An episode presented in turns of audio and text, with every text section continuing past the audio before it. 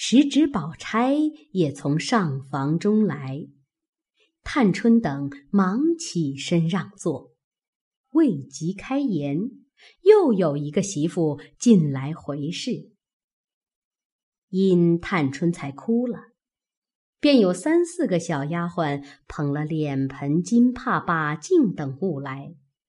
此时探春因盘膝坐在矮板榻上，那捧盆丫鬟走至跟前，便双膝跪下，高捧脸盆；那两个丫鬟也都在旁屈膝捧着金帕，并把镜脂粉之事。平儿见世叔不在这里。便忙上来与探春挽袖卸着，又接过一条大毛巾来，将探春面前衣襟掩了。探春方伸手向脸盆中灌木，媳妇便回道：“奶奶、姑娘，家学里支还爷和兰哥一年的工费。”平儿先道：“你忙什么？”你睁着眼看见姑娘洗脸，你不出去伺候着，倒先说话来。二奶奶跟前，你也这样没眼色来着。姑娘虽恩宽，我却回了二奶奶，只说你们眼里都没姑娘，你们都吃了亏，可别怨我。吓得那个媳妇忙陪笑说：“我粗心了。”一面说，一面。忙退出去。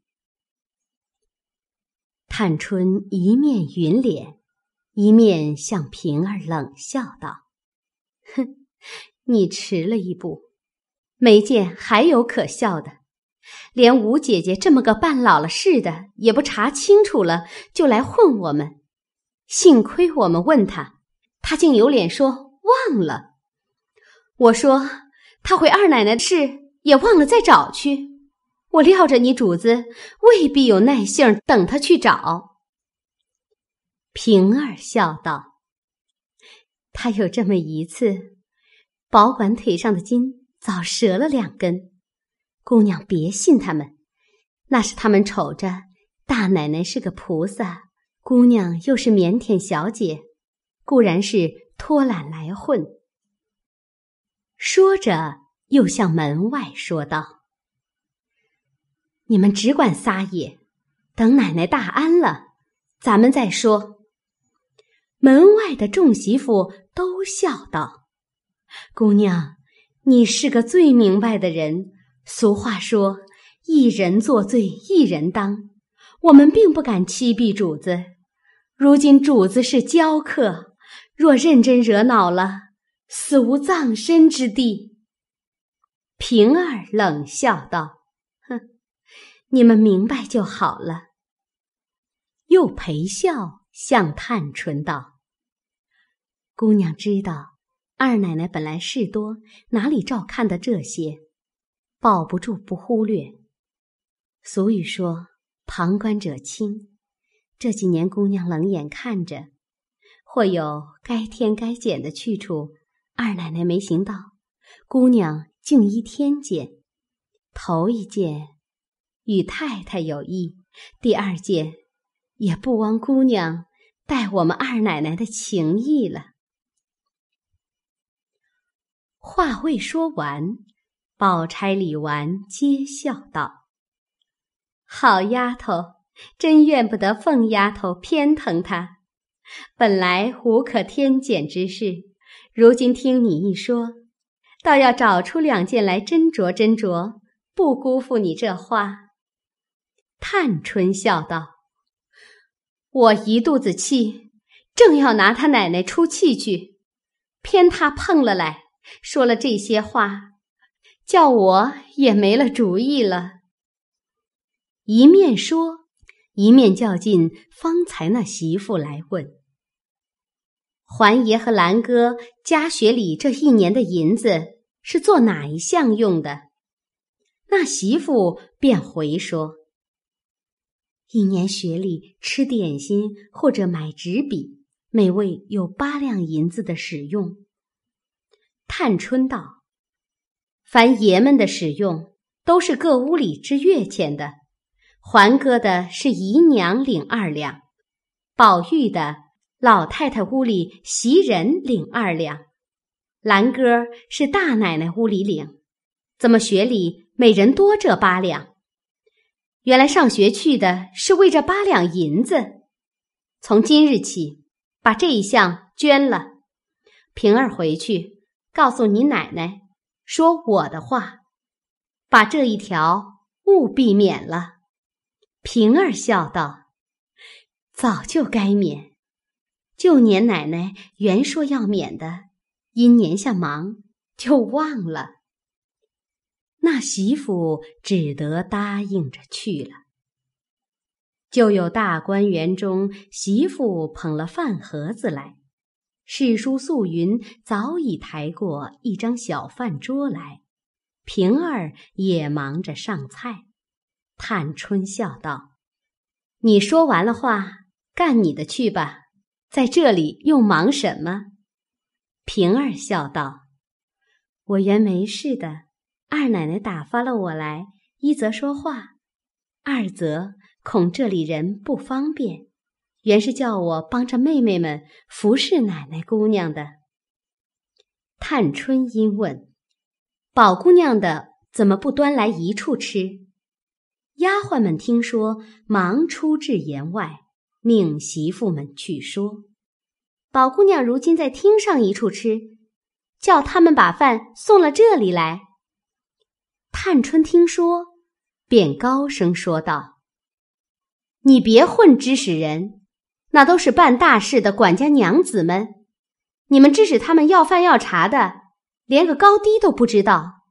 平儿这里站着，叫他叫去。”平儿忙答应了一声出来，那些媳妇们都悄悄地拉住笑道：“哪里用姑娘去叫？我们已有人叫去了。”一面说，一面用手帕摊石机上，说：“姑娘站了半天，乏了，这太阳地里且歇歇。”平儿便坐了。又有茶房里的两个婆子拿了个坐褥铺下，说：“石头冷，这是极干净的，姑娘将就坐一坐吧。”平儿忙陪笑道：“多谢。”一个又捧了一碗精致新茶出来，也悄悄笑说：“这不是我们常用的茶，原是伺候姑娘们的。”姑娘，且润一润吧。平儿忙欠身接了，因指众媳妇悄悄说道：“你们太闹得不像了。她是个姑娘家，不肯发威动怒，这是她尊重，你们就藐视欺负他。果然招他动了大气。不过说他一个粗糙就完了，你们就现吃不了的亏。”他撒个娇，太太也得让他一二分，二奶奶也不敢怎样。你们就这么大胆子小看他，可是鸡蛋往石头上碰。众人都忙道：“我们何尝敢大胆了？都是赵姨娘闹的。”平儿也悄悄的道：“啊，罢了，好奶奶们。”墙倒众人推，那赵姨奶奶原有些颠倒，着三不着两，有了事都赖她。你们素日那眼里没人心术厉害，我这几年难道还不知道？二奶奶若是略差一点儿的，早被你们这些奶奶们治倒了。照这么着，得一点空还要难他一难，好几次。没落了你们的口声，众人都道他厉害，你们都怕他，唯我知道他心里也就不算不怕你们的。前日我们还议论到这里，每不能一头顺位，必有两场气声。那三姑娘虽是个姑娘，你们都横看了她。二奶奶在这些大姑子、小姑子里头。也就只单怕她五分，你们这会子倒不把她放在眼里了。”正说着，只见秋文走来，众媳妇忙赶着问好，又说：“姑娘也且歇一歇，里头摆饭呢，等撤下桌子来，再回话去。”秋文笑道：“我比不得你们，我哪里等得？”说着，便直要上厅去。平儿忙叫：“快回来！”秋文回头见了平儿，笑道：“你又在这里充什么外围子的防护？”一面回身，便坐在平儿褥上。平儿巧问：“回什么？”秋文道：“问一问宝玉的月钱，我们的月钱多早晚才领？”平儿道：“这什么大事？你快回去告诉袭人。”说我的话，平有什么事，今日都别回。若回一件，管驳一件；回一百件，管驳一百件。秋文听了，忙问：“这是为什么？”平儿与众媳妇等都忙告诉他缘故，又说：“正要找几处厉害事，与有体面的人来开例，做法子镇压。”与众人做榜样呢，何苦你们先来碰在这钉子上？你这一去说了，他们若拿你们也做一二件榜样，又碍着老太太太太；若不拿着你们做一二件，人家又说偏一个像一个，仗着老太太太太威势的就怕不敢惹，只拿着软的做鼻子头。你听听吧。二奶奶的事，她还要驳两件，才压得众人口声呢。秋文听了，伸了伸舌头，笑道：“幸而平姐姐在这里，没得 臊一鼻子灰，趁早知会他们去。”说着，便起身走了。接着，宝钗的饭至，平儿忙进来服侍。那时赵姨娘已去，三人在板床上吃饭。宝钗面南，探春面西，李纨面东，众媳妇皆在廊下静候。里头只有他们紧跟常侍的丫鬟伺候，别人一概不敢擅入。这些媳妇们都悄悄地议论说。大家醒事吧，别安着没良心的主意。连吴大娘才都讨了没意思，咱们又是什么有脸的？都一边巧议，等饭完回事，只觉里面鸦雀无闻，并不闻晚柱之响。一时。只见一个丫头将帘笼高揭，又有两个将桌抬出。茶房内有三个丫鬟捧着三个木盆儿，见饭桌已出，三人便进去了。一回又捧出木盆并数鱼来，方有世书、素云、莺儿三个人。每人用茶盘捧了三盖碗茶进去，一时等他三人出来，世叔命小丫头子好生伺候着我们吃饭来唤你们，可又别偷坐着去。众媳妇们方慢慢的安分回事，不敢如先前轻慢疏忽了。探春气方渐平，因向平儿道：“我有一件大事，早要和你奶奶商议，如今可巧想起来。你吃了饭快来，宝姑娘也在这里，咱们四个人商议了，再细细的问你奶奶可行可止。”平儿答应回去，凤姐因问。为何去这半日？